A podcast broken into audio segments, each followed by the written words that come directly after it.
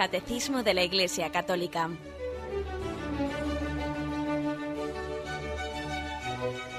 Un programa dirigido por Monseñor José Ignacio Munilla, Obispo de San Sebastián.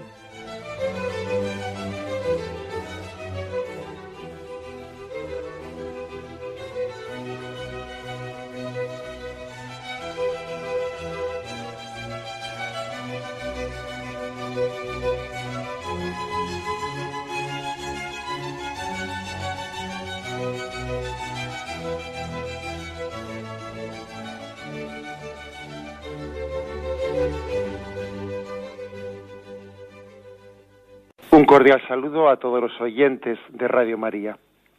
Un día más, con la gracia del Señor, proseguimos el comentario del Catecismo de nuestra Madre la Iglesia. Y estamos en el punto 1458, con el que concluimos la parte referida dentro de la catequesis del sacramento de la penitencia, del sacramento de la reconciliación, la parte referida a la confesión de los pecados. Eh, sabéis que el, el catecismo, pues lógicamente, como tradicionalmente se nos enseñó desde pequeños, nos recuerda que cinco son los pasos requeridos para una buena confesión: examen de conciencia, dolor de los pecados, propósito de enmienda, confesar los pecados al sacerdote, que es en lo que estamos explicando, y cumplir la penitencia. Y para esto de confesar los pecados al sacerdote dedica cuatro números. En concreto, nos falta explicar el, el último, el 1458, y vamos a ello. Dice, sin ser estrictamente necesaria, la confesión de los pecados veniales, sin embargo, se recomienda vivamente por la Iglesia.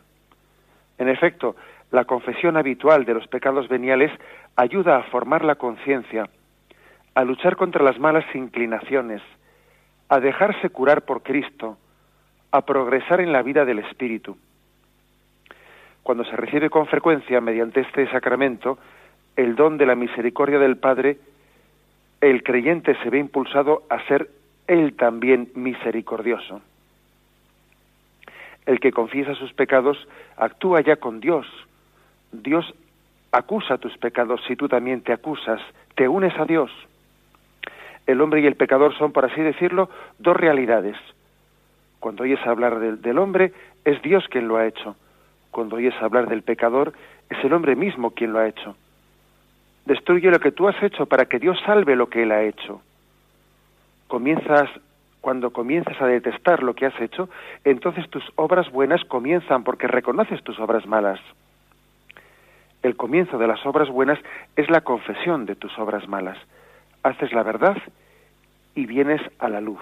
Esto último es una cita de, de San Agustín, que luego tendremos ocasión de, de comentar.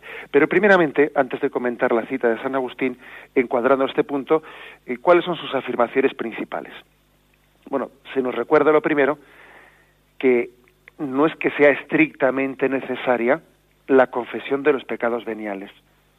Eh, digamos que el sacramento de la confesión, el sacramento de la penitencia, de la reconciliación, como queramos llamarlo, es un sacramento que, que específicamente, o sea, que sustancialmente ha sido ha sido pensado por el Señor para el perdón de los pecados graves. Desde por eso la primitiva comunidad desde el principio le llamó, perdón, perdonad, le llamó segunda tabla de salvación. ¿Mm? La primera tabla de salvación era el bautismo y la segunda era el sacramento de la penitencia. Y sabéis que en los primeros siglos tuvimos ocasión de explicar aquí esto, pues fue un sacramento que se celebró que se celebraba únicamente una sola vez en la vida, o sea, después de haberse bautizado, el sacramento de la penitencia durante eh, bastantes siglos y en una parte muy generalizada de la Iglesia Católica, pues se celebraba una sola vez, lo cual quiere decir que evidentemente pues eh, incidía sobre todo en los pecados graves. Existían como una especie de tablas tarifadas eh, en las que se se hablaba de los pecados graves principales por los cuales uno se acercaba a este sacramento. Y estaba como eh, clasificado pues el pecado de, robo, de, adulterio, de asesinato. Es verdad que, que en un primer contexto histórico es un, es un sacramento que mayoritariamente, ¿no? Pues en la historia, en los primeros siglos de la historia de la Iglesia se reserva para los pecados graves. Ahora bien, ¿eh? bueno, y también hay que explicar esto, ¿por qué es así? ¿Por qué se dice que principalmente, bueno, principalmente o que no es estrictamente necesario el sacramento de la confesión para el perdón de los pecados veniales? Pues se dice que no es estrictamente necesario porque también hay otras formas, otros conductos a través de los cuales los pecados veniales pueden ser perdonados. ¿Cuáles son eh, estos otros conductos? Sabemos que la diferencia entre un pecado venial y un pecado mortal es que el pecado venial debilita, debilita nuestra amistad con el Señor y el pecado mortal de alguna manera mata la vida de la gracia. De ahí viene la palabra mortal, mata nuestra amistad con, con Cristo. Bueno, ¿cómo pueden ser perdonados los pecados veniales? O sea, hay otros conductos aparte de, del sacramento mismo por el cual pueden ser perdonados los pecados veniales. ¿Cuáles son esos, esos conductos? Y aparte que, como os podéis imaginar, después de explicar esto, la conclusión a la que voy a llegar es que aquí todos los caminos llevan a Roma. ¿eh? Quiere decir que agarrémonos a todo, ¿eh? agarrémonos al sacramento de, la confesión para los pecados veniales, pero también agarrémonos a otros caminos por los que se nos perdonan los pecados veniales. ¿eh? Que, todo que todos los caminos pues, pues vendrán bien y aquí las cosas se suman, no, no se restan lógicamente, pues la conclusión de esa explicación que me dispongo a hacer, pues no es que, bueno, pues yo, pues yo prefiero este camino para perdonar los pecados veniales, yo prefiero el otro, no. Agarrémonos a todos que estamos muy, pues muy necesitados de, de, de, complementar, ¿no? distintos caminos para llegar a la misma meta. Esos caminos, ¿no? Esos conductos por los cuales los pecados veniales pueden ser perdonados, pues son, por ejemplo, por ejemplo, la misma oración. Haciendo oración uno de hecho pide perdón al Señor, perdona nuestros pecados como también nosotros perdonamos, o sea, es decir, eh, fijaros que muchas veces cuando rezamos pedimos perdón al Señor, luego la misma oración es una forma, un conducto, ¿eh? es un camino a través del cual se nos perdonan los pecados veniales. También la misericordia es otro de los conductos. Si tú eres misericordioso perdonando las ofensas, esa es una de las formas preferidas por el Señor, por el que nos da el perdón. De hecho, lo decimos el Padre Nuestro, ¿no? Perdónanos como nosotros perdonamos. Ser misericordioso, pronto al perdón, ¿eh? es una de las, de, las formas principales de, de, obtener el perdón de, los, de nuestros pecados veniales. Otra forma, pues muy, muy importante también, la de, la de los actos de caridad realizar actos de caridad con el prójimo. La limosna hacia el pobre, los actos de caridad hacia el pobre, pues alguien que, por ejemplo, que visita a los enfermos, alguien que, emplea su tiempo, eh, que, que, se entrega o a que hace actos de caridad, ya sea con dinero o con, empleando su tiempo, etcétera, eso es una fuente del perdón de sus pecados veniales. También los sacrificios, la mortificación, eh, algo que tenemos tan olvidado los sacrificios, la mortificación, la renuncia por amor, ¿no? Por amor y por expresión de amor al Señor de nuestras comodidades, pues de tantas cosas que son superfluas en nuestra vida, es también otro, eh, otro camino concreto para obtener el perdón de nuestros pecados veniales, el sacrificio, la mortificación, el saber negarnos a nosotros mismos determinados caprichos, ¿no? Es otra de las fuentes importantes. Otro camino ¿eh? del perdón de los pecados veniales, la aceptación confiada de tantas cosas en nuestra vida que, que bueno, que no son nos son dadas y sin que tengamos capacidad de, elección ante ella, ¿no? Pero bueno, pero uno puede rebelarse ante ella y puede recibirlas, pues como quien pega patadas, eh, quien pega, perdón, pega coces a un aguijón, ¿eh? enrabietado, ¿eh? revelándose frente a ello, o puede aceptarlo diciendo, bueno, pues acepto, lo acepto y lo ofrezco, ¿no? Hay muchas páginas en nuestra vida, páginas duras, ante las cuales pues no tenemos la capacidad de elección, porque nos han sido dadas, pero sí que tenemos capacidad de ver con qué disposición las acepto. O de alguna manera lo trago, lo trago enrabietado porque no tengo más remedio que tragármelo, ¿no? Pero vamos, que se me está indigestando, ¿eh? se me está indigestando y es como aquel que, que, que pues que se, se revela, se victima y todo me pasa a mí, y soy un desgraciado, y soy un no sé qué, y soy un no sé cuántos, ¿no? O también uno lo acepta diciendo, Señor, lo acepto y, y lo acepto también pidiéndote que, que, que, que, esta situación que me, que me mortifica y me resulta difícil de aceptar, ¿no? Me sirva para el perdón de mis pecados. Es aquello que dijo que dijo el, el buen ladrón en la cruz, lo recordáis, era aquella frase conmovedora, le dice el buen ladrón al mal ladrón, le dice, al fin y al cabo nosotros sufrimos, sufrimos lo que nos hemos merecido, pero este que mal ha hecho. Y el buen ladrón acepta el sufrimiento que le está ocurriendo, ¿no? Diciendo, bueno, pues no sé si, no sé si en esta ocasión me habrán, me habrán condenado a muerte justo o injustamente, pero, pero es cierto que, he hecho muchas cosas en mi vida por las cuales también pues este, este momento de, de, sufrimiento que estoy recibiendo, pues perfectamente puede ser ofrecido para su purificación, ¿no? O sea que la aceptación también, la aceptación confiada es otro camino de, de perdón de los pecados veniales. Y otro, otro conducto más, el apostolado, fijaros bien, el apostolado. El que procuremos también acercar otra alma a Dios. Dice la Sagrada Escritura, el que salva a su hermano, salva su propia alma. El que aparta del camino del mal a su hermano, está acercándose él a Dios. Por lo tanto, también es una fuente de, fuente de perdón de los pecados veniales. Todos estos, eh, eh, todos estos caminos eh, son también fuente del perdón de los pecados veniales. ¿eh? Lo recopilo un poco, lo he un poco aquí describiendo. La oración, la oración la, de, de, petición de perdón. Los actos de misericordia y de perdón hacia el prójimo. Los actos de caridad, ¿eh? Actos de caridad eh, hacia el prójimo, hacia el pobre, hacia el, hacia el enfermo.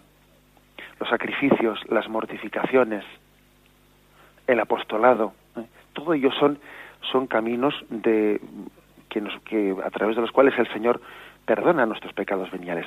Por lo tanto, esto también explica explica por qué el catecismo comienza diciendo sin ser estrictamente necesaria la confesión de los pecados veniales sin embargo se recomienda vivamente es decir no es estrictamente necesaria porque también a través de estos conductos los pecados veniales pueden ser perdonados ¿Mm?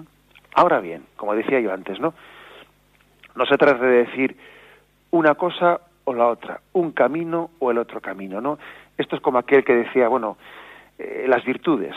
No, yo es que me he especializado únicamente en la virtud, pues la virtud de, la generosidad, pero las demás virtudes yo no, no, me he quedado únicamente con esta, las demás no me, no me interesan. No, es que uno intenta ir a por todas las virtudes, ¿no? En la vida, en la vida cristiana. Aquí no vale especializarse en, en virtudes, ni tampoco, fijaros bien, cabe especializarse en caminos concretos. Uno tiene que, humildemente, como somos tan necesitados, servirse de todos los caminos en la medida en que el Señor pues también se los ponga, eh, se los ponga, se los ofrezca, se los ofrezca como conductos de gracia.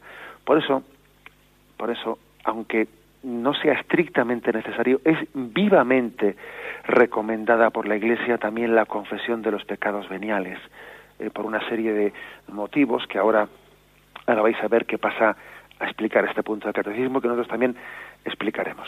Pero tenemos un momento de reflexión y continuamos enseguida.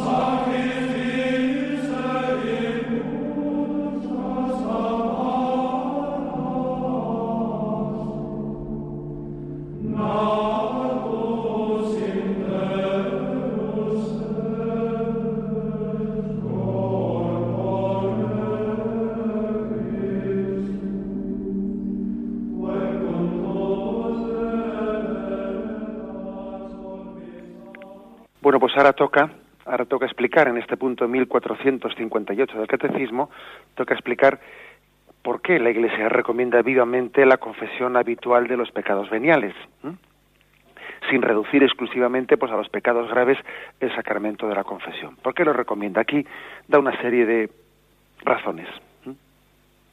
En efecto, la confesión habitual de los pecados veniales ayuda, primero, a formar la conciencia, segundo, a luchar contra las malas inclinaciones, tercero, a dejarse curar por Cristo, a progresar en la vida del Espíritu. Bueno, vamos un poquito, eh, poco a poco eh, eh, a explicarlo. Primero, a formar la conciencia.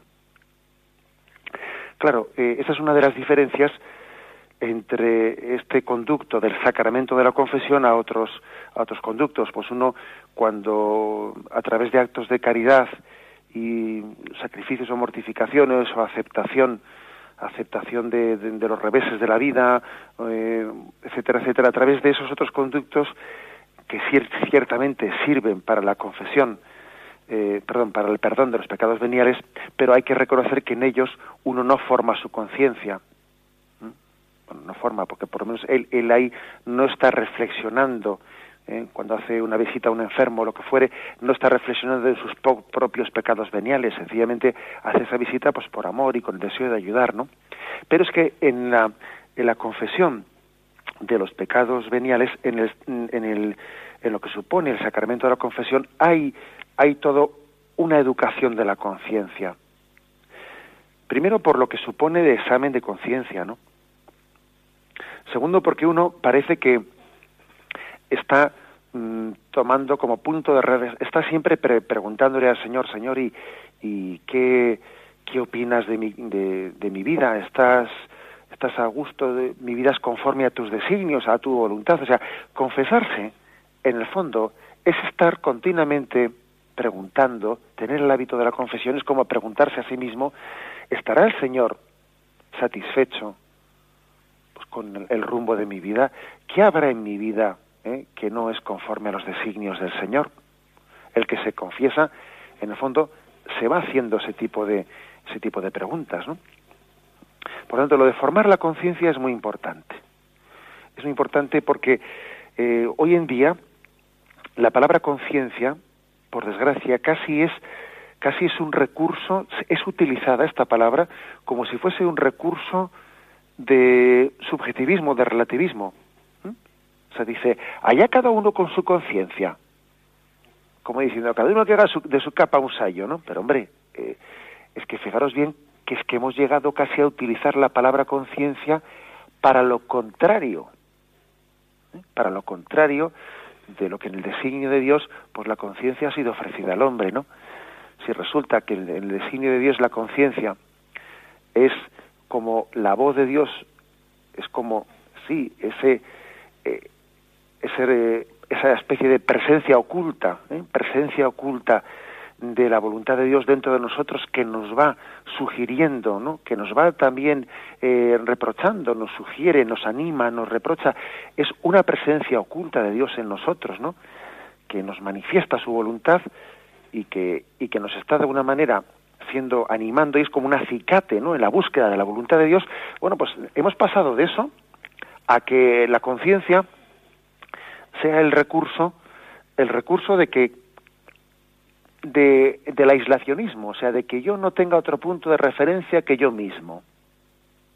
¿Mm? Allá cada uno con su conciencia. ¿Mm? Es como decir, la conciencia es un recurso de subjetivismo. Yo no tengo nada que ver con nadie, me encierro en mí mismo y yo, yo me lo guiso, yo me lo como, y etcétera, etcétera, ¿no? Eso es un error muy grande, ¿eh? es un error muy grande del cual tenemos que, tenemos que salir y no quedarnos en él, en el atorados. La conciencia, pues, nunca puede ser ¿eh? un recurso de subjetivismo, de relativismo, eh, sino que la conciencia es ese espejo en el que nos sentimos mirados por Dios y en el que contrastamos nuestra vida ante, ante el rostro de Dios revelado en Jesucristo.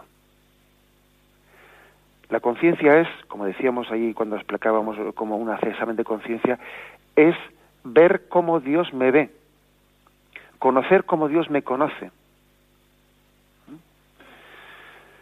Decía, fijaros bien, eh, decía eh, en una obra en una obra publicada pues por, eh, por el cardenal Ratzinger pues cuando cuando él todavía pues no, había accedido a esa vocación que el Señor le ha pedido no en, de ser sucesor de Pedro en alguna de las obras que él que él escribía muy muy interesantes él decía que tenemos que mm, tener mucho cuidado con no endiosar la conciencia como si la conciencia fuese un pues una estancia que no, mm, no recurre ante nadie. Ojo, la conciencia no crea la verdad moral, sino que la aplica.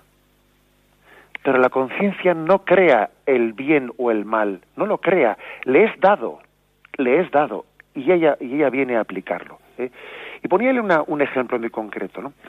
A veces, por ejemplo, pues eh, se recurre al argumento de conciencia para decir que incluso aunque alguien aunque alguien haga pues una barbaridad no pues imaginémonos pues por ejemplo un, un suicida no de esos eh, terroristas suicidas no que coge eh, y inmola su vida entre comillas la palabra inmola la verdad es que da, da un auténtico repelús utilizarla de esta forma no pero pues eso un terrorista un terrorista que mm, que él dice actúa en conciencia, ¿eh? lo que su conciencia le pide, y entonces recurre a hacer pues un atentado brutal, ¿no? Entonces dice, bueno, pues eh, él lo ha hecho, aunque lo haya hecho equivocadamente, lo ha hecho eh, fiel a su conciencia, ¿no? Y en esa obra en la que el cardenal Ratzinger examinaba este argumento, él decía, no, no nos equivoquemos y no veamos ahí nada, absolutamente nada de virtud nada de virtud. ¿eh? Porque nosotros, cada uno de nosotros, somos responsables de cómo ha sido formada nuestra conciencia. ¿Mm?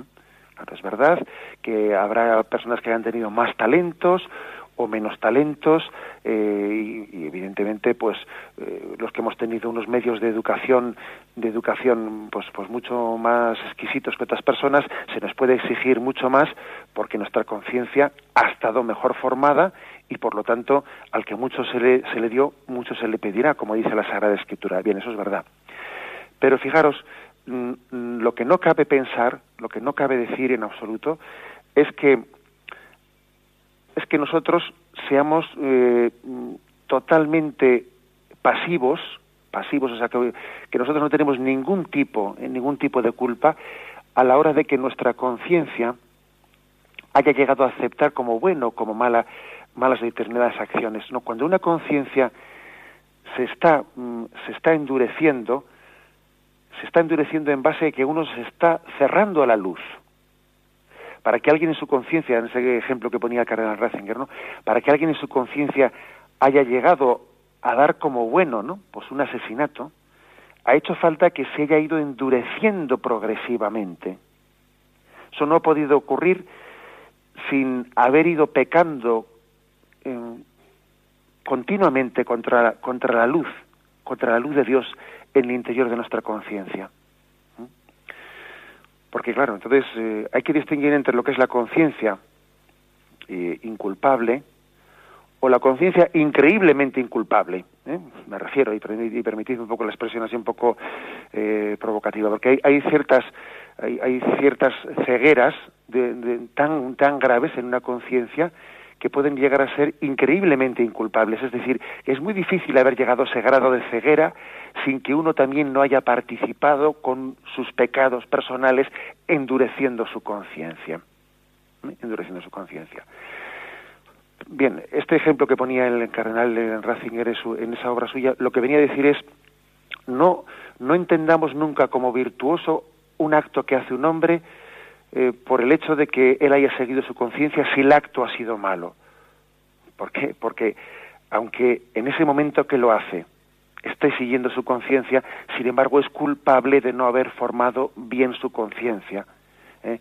No solamente, fijaros bien, no solamente respondemos ante Dios por haber pecado de forma que no hemos seguido nuestra conciencia delante de Él, sino también respondemos por no haber formado bien nuestra conciencia, por haber sido culpables en las malformaciones que en, ella ha podido haber. Es verdad que ha podido haber ¿eh? malformaciones en nuestra conciencia de las que no seamos culpables, ¿eh? pero otras sí, Otras sí, especialmente las más graves, aquellas en las que llegamos a ser ciegos a, la, luz, natural, ¿eh? ciegos a, a esa luz que Dios en principio, a través de la, de la razón, eh, pues está iluminando en todos los hombres. Por lo tanto, aquí lo que dice lo que dice este punto, que es muy importante la confesión habitual para formar la conciencia, claro, porque según según en qué espejo me miro yo, según qué referente tomo yo en mi vida, así también mi conciencia se irá formando de una forma o se irá formando de otra. Todo el mundo tenemos referentes. ¿eh? O sea, aquí nadie es totalmente autóctono, eh, pues eh, aquí nadie nadie puede puede presumir, sería ridículo que lo hiciese de que yo formo mi conciencia sin ningún tipo de influjo. Nada, yo yo soy autodidacta totalmente, ¿no? Soy autodidacta y es yo paso de, de cualquier influjo de dogmas y de evangelios y de y de eh, eso, eso es engañarse a uno mismo. Todo el mundo tenemos puntos de referencia a la hora de formar nuestra conciencia. Decía Chesterton con mucha gracia, decía él, que hay dos tipos de personas. Los que creemos en los dogmas y lo sabemos, y los que creen en dogmas y no lo saben. ¿Eh? ¿Qué quiere decir eh, pues este este escritor inglés con esta con esta frase así tan tan sugerente pues quiere decir que evidentemente no seamos ingenuos. Aquí todo el mundo tiene puntos de referencia. Aquí tiene aquí todo el mundo parte de principios básicos en base a los cuales tiene formada su conciencia. Los católicos tenemos claro o sea confesamos que hay unas verdades de fe en base a las cuales yo formo mi conciencia. Otros que dicen no creer en nada también tienen sus dogmas. Lo que pasa es que no lo saben que los tienen y sus dogmas pueden ser pues el del relativismo, el de hacer una, una, verdad pues conforme a un hedonismo, de una, una comodidad como máximo criterio en la vida, o, o ir haciendo unos valores de vida pues sencillamente en base a un prestigio, un prestigio como máximo criterio de vida, o a un tener y poseer como pues, el dinero como máximo criterio en la vida.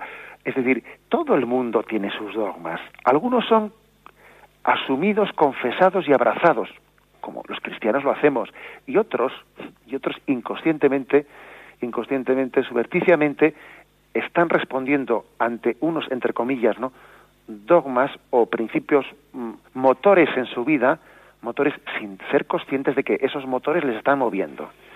Por lo tanto, cuando dice aquí eso de que el recurso habitual al, sacramento de la confesión forma nuestra conciencia, pues es evidente, mire usted, es que nosotros todos necesitamos tener eh, el punto de referencia desde el cual formamos nuestra conciencia. Y para nosotros ese punto de referencia es pues la palabra de Cristo, la palabra de Dios. Y ella es nuestra referente y mirando al rostro de Cristo, pues intentamos educar nuestra conciencia conforme a sus criterios, conforme a su voluntad. Bien, tenemos un momento de reflexión y continuaremos enseguida.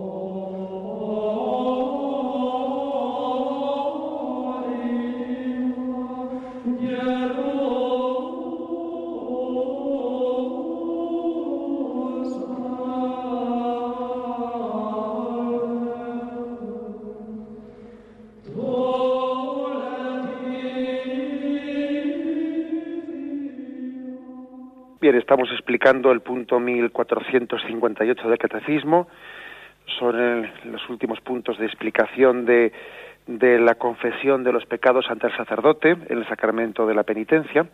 Y aquí estamos explicando por qué la Iglesia recomienda la confesión habitual no solo de los, de los pecados graves, ¿no? sino de los pecados veniales incluso.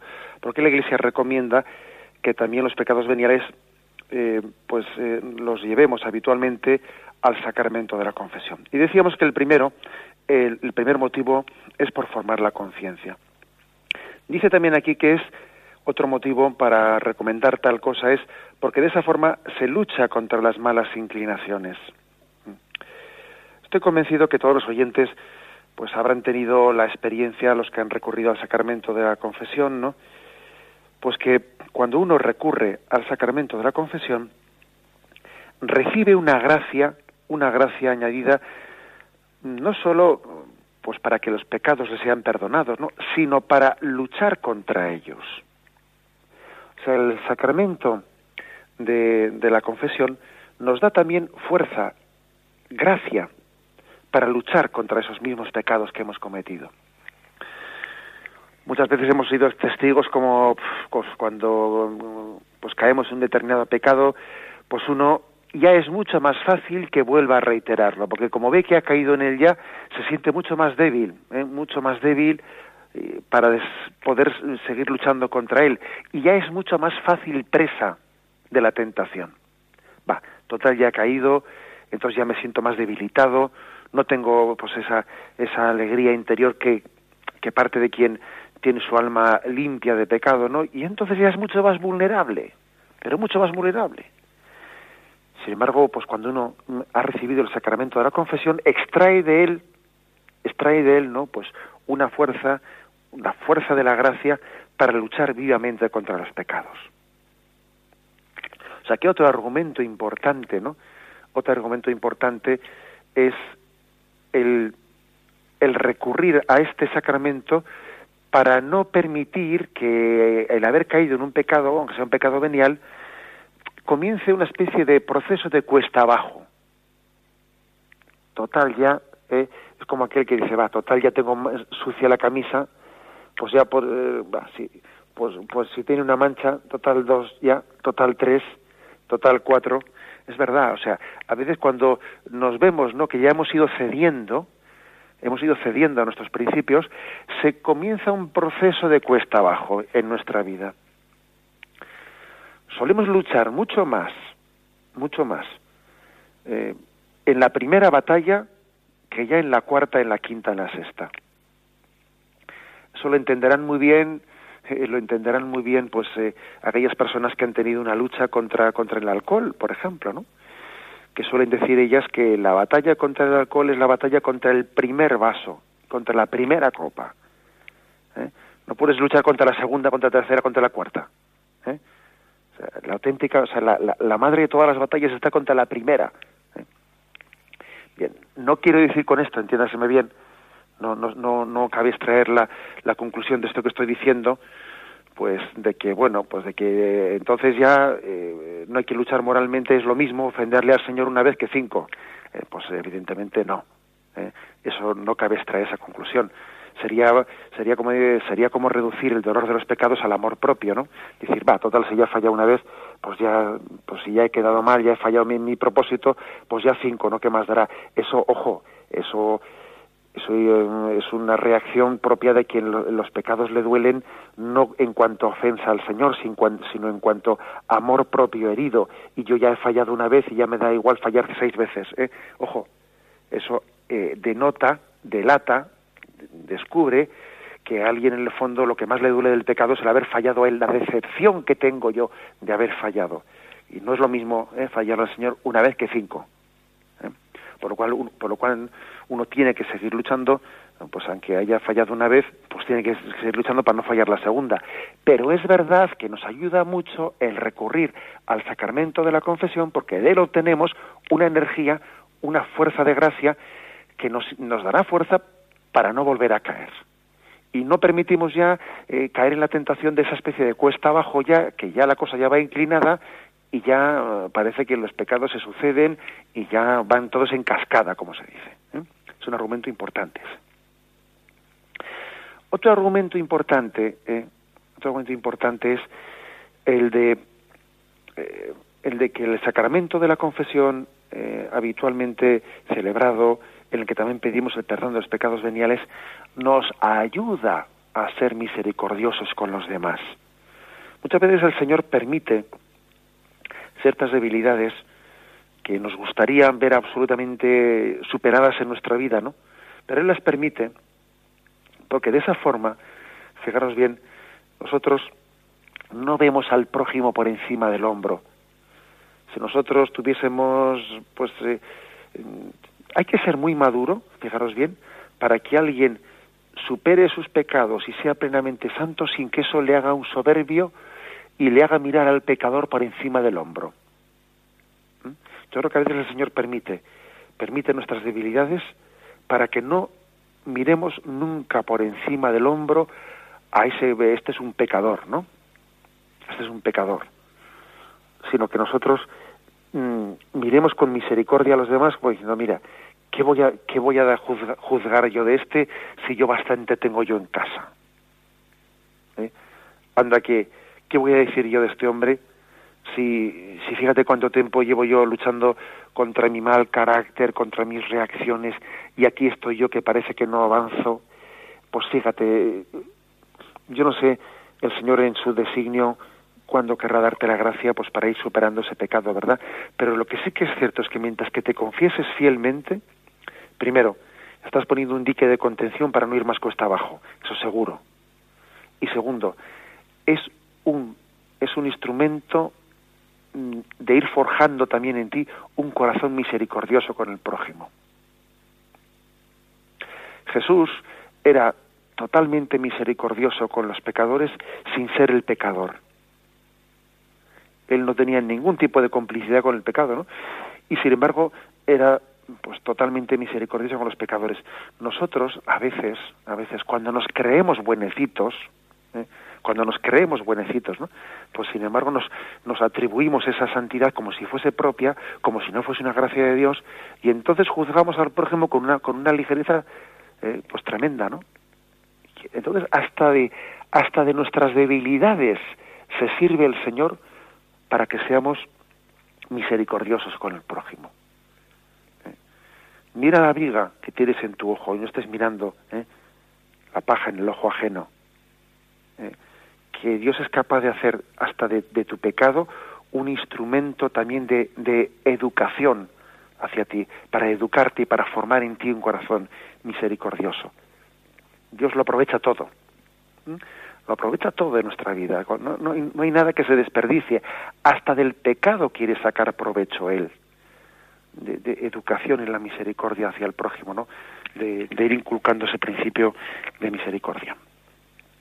Dice también, ¿no? que otro, otro punto de explicativo, dice que, que también de esta manera nos dejamos curar por Cristo. O sea, uno, es verdad, porque es un acto de, humildad el que alguien recurre al sacramento de la confesión, así como en las otras, en, las otras obras a través de las cuales eh, uno decíamos que también deben de ser ejercitadas ¿no? para el perdón de los pecados veniales, eso que decíamos al principio del programa de que haciendo sacrificios, haciendo caridad con el prójimo, aceptando las contrariedades de la vida, eh, haciendo apostolado, haciendo oración, también se perdonan los pecados veniales, pero es verdad que en todas esas obras muy convenientes y muy aconsejables, por cierto, ¿no? que no es, no es en vez de eh, confesarse, sino además de, también hay que hacerlas, pero en todas esas obras, de alguna manera nosotros también tenemos un protagonismo activo, porque yo soy el que doy la limosna al pobre, yo soy el que visito al enfermo, yo soy el que perdona al que me ha ofendido, yo soy el que hago apostolado. Mientras que cuando uno se confiesa, está recibiendo, eh, recibiendo, está dejándose curar por Jesucristo.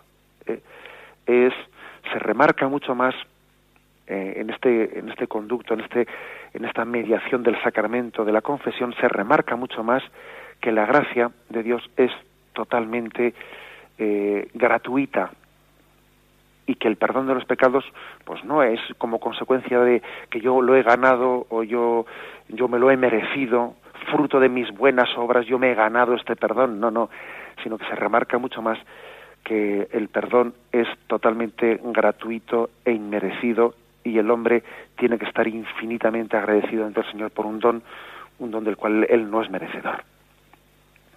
Bien, por todo ello, ¿no? Por todo ello la Iglesia nos recomienda vivamente confesarnos habitualmente, o tener, tener una, un hábito un hábito de, de, confesión de nuestros pecados veniales. Cuando alguien tiene la costumbre de no confesarse hasta que no tenga algo muy gordo, hombre, pues bendito sea Dios que por lo menos tiene eso, ¿verdad? Pero yo creo que tiene eso, sus, sus grandes carencias, fijaros. El que uno eh, se confiese únicamente cuando tiene un pecado grave, eso lo que hace es empobrecer su, su examen de conciencia, porque claro, irá a confesarse y allí no estará para fijarse mucho en otras en otras muchas cuestiones de su vida porque lógicamente lo que le ha lo que le ha preocupado lo que le ha conmovido lo que le ha motivado a ir a confesarse ha sido pues ese pecado grave que es especialmente el que quiere centrarse las otras cuestiones los pecados veniales de su vida no les va a dar importancia claro porque lo que le ha movido a ir allí pues es ese pecado grave. Sí, igualmente hará algunos pecados veniales, pero sin darles mucha importancia. Mientras que cuando alguien va a confesarse sin que esa confesión haya sido motivada por un pecado grave así especial, sino porque también habitualmente quiere confesarse, lógicamente está mirando con detalle y está mirando con atención a esos pecados veniales. Eh, claro, o sea, eh, por eso la Iglesia nos recomienda eh, en la confesión de los pecados veniales. Porque es que, sí, permitidme esta expresión, que ya sé que todo ejemplo que se ponga hay que hacerlo con cuidado, ¿eh? pero bueno, no es lo mismo ser pintor de brocha gorda que de pincel. Y el pintor de, brocha gorda, pues tú no le vas a pedir mucho detalle. Pero claro, el, pintor de pincel se fija en detalles y marca detalles pues que solamente que, pueden ser percibidos pues por alguien que, que ha tenido pues esa capacidad de, de irse, poniéndole el ejemplo referido a la confesión, de irse confesando de unos pecados veniales a los que también les da importancia, les da importancia. ¿eh? Por eso la Iglesia nos lo recomienda. ¿eh? Bien, me quedo aquí pues en esta, en esta explicación del catecismo, concluimos este punto 1458. Eh, me, me queda por explicaros, pero se nos ha echado el tiempo encima, la cita de San Agustín. Y me despido con la bendición de Dios Todopoderoso. Padre, Hijo y Espíritu Santo, descienda sobre vosotros. Alabado sea Jesucristo.